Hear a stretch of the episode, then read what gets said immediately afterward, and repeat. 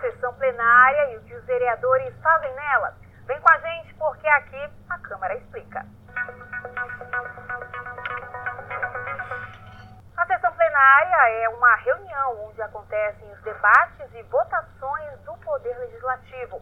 Durante as sessões são discutidas a criação de leis e a fiscalização da Prefeitura, além de manifestações de diversas opiniões e posições políticas.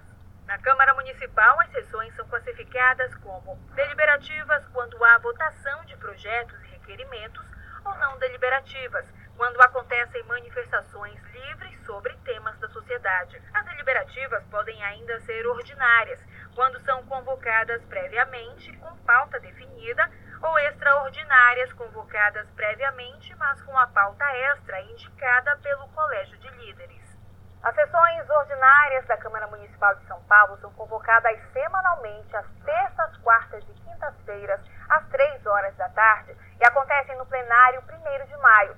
Também são transmitidas ao vivo pela Rede Câmara São Paulo em suas diversas mídias, TV, portal